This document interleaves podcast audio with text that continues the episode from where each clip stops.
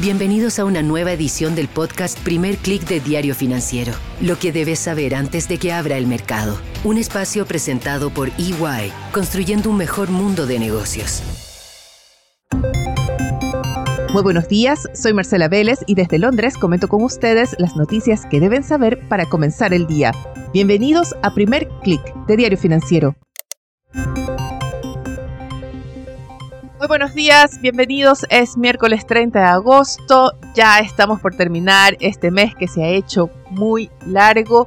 Y la verdad es que nada como un dato de inflación para cambiar los planes del mercado. Agosto no había sido un buen mes para la renta variable. Teníamos hasta el 24 de agosto el SP 500 cayendo 4,4% en el último mes. Pero vimos cómo desde el 24 de agosto se comenzó a recuperar y acumula ahora una caída solo de 1,7%. El repunte estuvo liderado por las acciones tecnológicas, principalmente Nvidia. Vimos también ayer cómo hubo un muy buen cierre de Wall Street, el Nasdaq subió 1,74%, el SP 500 en torno a 1,45%. El alza de ayer estuvo impulsada por un dato laboral en Estados Unidos más débil de lo esperado y todo hacía prever que se iba a tratar de dar ese impulso final para cerrar el mes al menos plano en el caso del S&P 500. Sin embargo, un reporte de inflación esta mañana opaca esos planes y lleva a las bolsas a una sesión más bien de pérdidas moderadas. El dato llegó desde España, donde la tasa de inflación a 12 meses se aceleró por segundo mes consecutivo en agosto. ¿Qué reportó España? Reportó una inflación mensual de 0,5% que contrasta con la contracción de 0,1% que se había reportado en julio. Muy importante es que la inflación subyacente, recuerden, excluye alimentos y energía, este índice se mantiene por encima de 6%.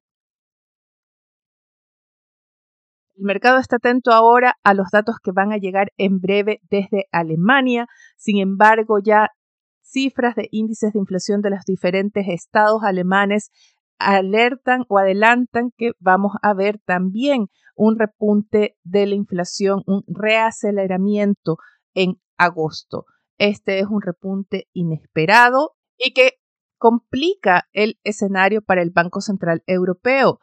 La eurozona es un área, una región donde la economía está, algunos dicen que estancada, otros creen que incluso ya está en recesión leve, pero al mismo tiempo vemos sorprendentemente este repunte de la inflación. Ya Christine Lagarde lo dijo en Jackson Hole, para el BCE la lucha contra la inflación está lejos por terminar, se está dando por sentada ya no solo un alza de la tasa de interés en la reunión de septiembre, sino también al menos una segunda hasta antes de terminar el año. La pregunta es qué va a hacer la Fed y ahí es donde se generan los temores en el mercado porque al igual que Lagarde, Jerome Powell en Jackson Hole también dijo que todavía se necesitan más certezas, se necesita llevar la inflación más cerca del rango meta para respirar algo más tranquilos. Así, los reportes desde Europa se entienden como un adelanto de que los bancos centrales tienen razón en mantenerse más hawkish, pero en el caso de Estados Unidos todavía faltan por ver las cifras del mercado laboral que se reportan de aquí hasta el viernes. Vamos a tener varios reportes económicos. Pero antes de hablar de ellos, déjenme contarles cómo están reaccionando los mercados a esta hora es que la diferencia de ritmo en el ajuste monetario entre la Fed y el Banco Central Europeo, lo que parece pesar en la mente de los inversionistas, es esa idea de que se crea todavía o que estamos más bien en un escenario de presiones inflacionarias importantes. Asia, sin embargo, el índice regional logra marcar un avance de 0,49%, liderado por las acciones japonesas. Por el contrario, vemos que las acciones chinas se mantuvieron planas en la sesión de hoy con incluso una ligera caída en Hong Kong. En Europa, el stock 600 recorta en algo las pérdidas, sin embargo, se mantiene en territorio negativo con una caída de 0,22%. Los futuros de Wall Street también se preparan para una apertura en rojo. El Nasdaq retrocede 0,15% y el SP 500 retrocede 0,05%. Muy importante es el impulso que tiene el euro que pone presión sobre el dólar. La divisa estadounidense opera a esta hora con una ligera caída. Hay reportes desde China nuevamente de medidas, de órdenes a los bancos para que faciliten más créditos, sobre todo a empresas. Pero como ya hemos comentado en ocasiones anteriores, el problema no es tanto de la oferta de liquidez, sino de demanda, de la falta de confianza, tanto de consumidores, de hogares, como de las empresas. Así que el mercado parece entender esto y no vemos una gran reacción, al menos hasta ahora, a ese reporte. ¿Dónde está la atención del mercado? En los reportes que se van a publicar más tarde. Comenzamos por el que ya mencionamos, la tasa de inflación de Alemania correspondiente a agosto. En Wall Street tendremos datos de la encuesta ADP de creación de empleo privado. El índice que tuvimos ayer fue de aperturas laborales y estas estuvieron muy por debajo de lo que se esperaba. La diferencia fue que el mercado preveía algo así como 9,5 millones de aperturas y se registraron 8,8. ¿Qué cifras espera ver hoy Wall Street para la encuesta de ADP de creación de empleo?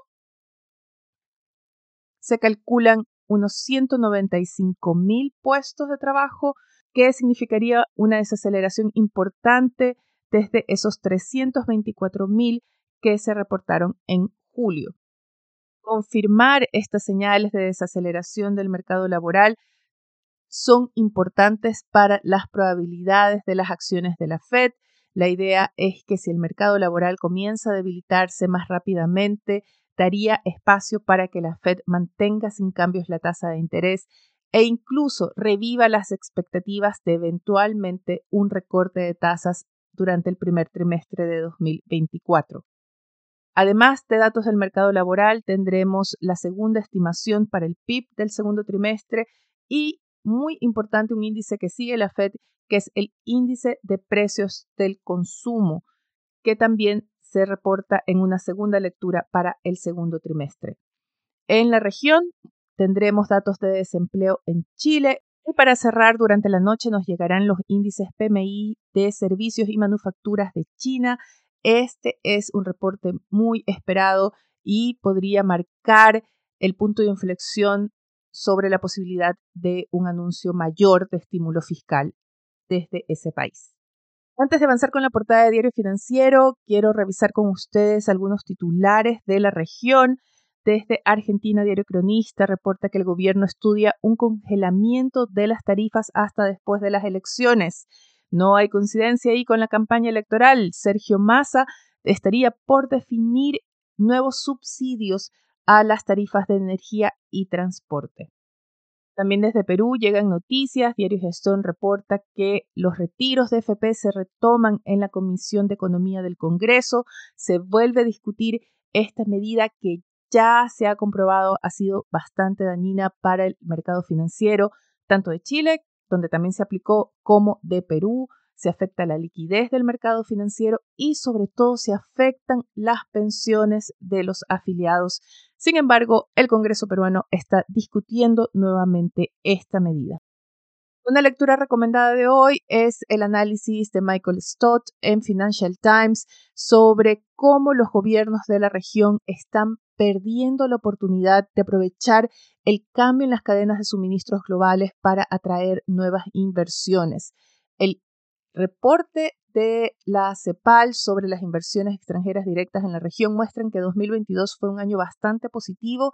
Todavía, eso sí, capturadas las inversiones en energías fósiles, pero el punto más importante del análisis es que los gobiernos están fallando en promover a sus países para atraer nuevas inversiones, a pesar del potencial que hay en la región para convertirse en actores claves de la nueva transición energética.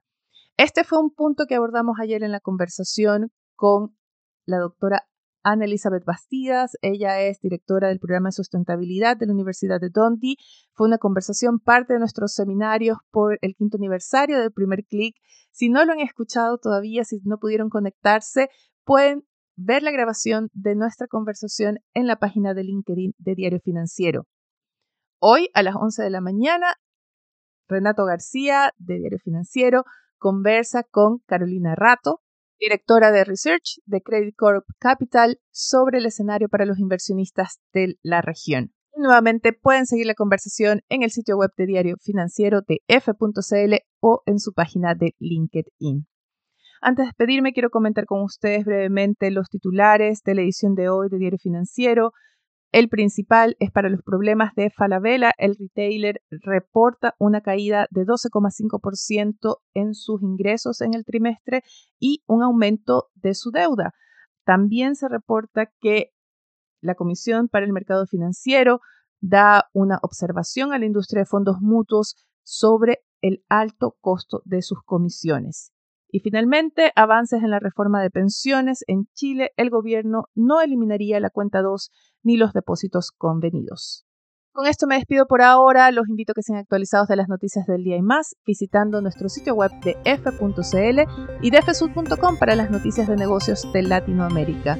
No dejen de escribirme a mi correo electrónico mveles.f.cl o a través de mis redes sociales donde me encuentran como arroba Marcela. Gracias por su audiencia. Déjennos su calificación o comentario en cualquiera sea la plataforma que estén escuchando este podcast. Eso nos ayuda a crecer. Les deseo que tengan un buen día. Nosotros nos reencontramos mañana. Esto fue el podcast Primer Click de Diario Financiero. Lo que debes saber antes de que abra el mercado. Un espacio presentado por EY, construyendo un mejor mundo de negocios.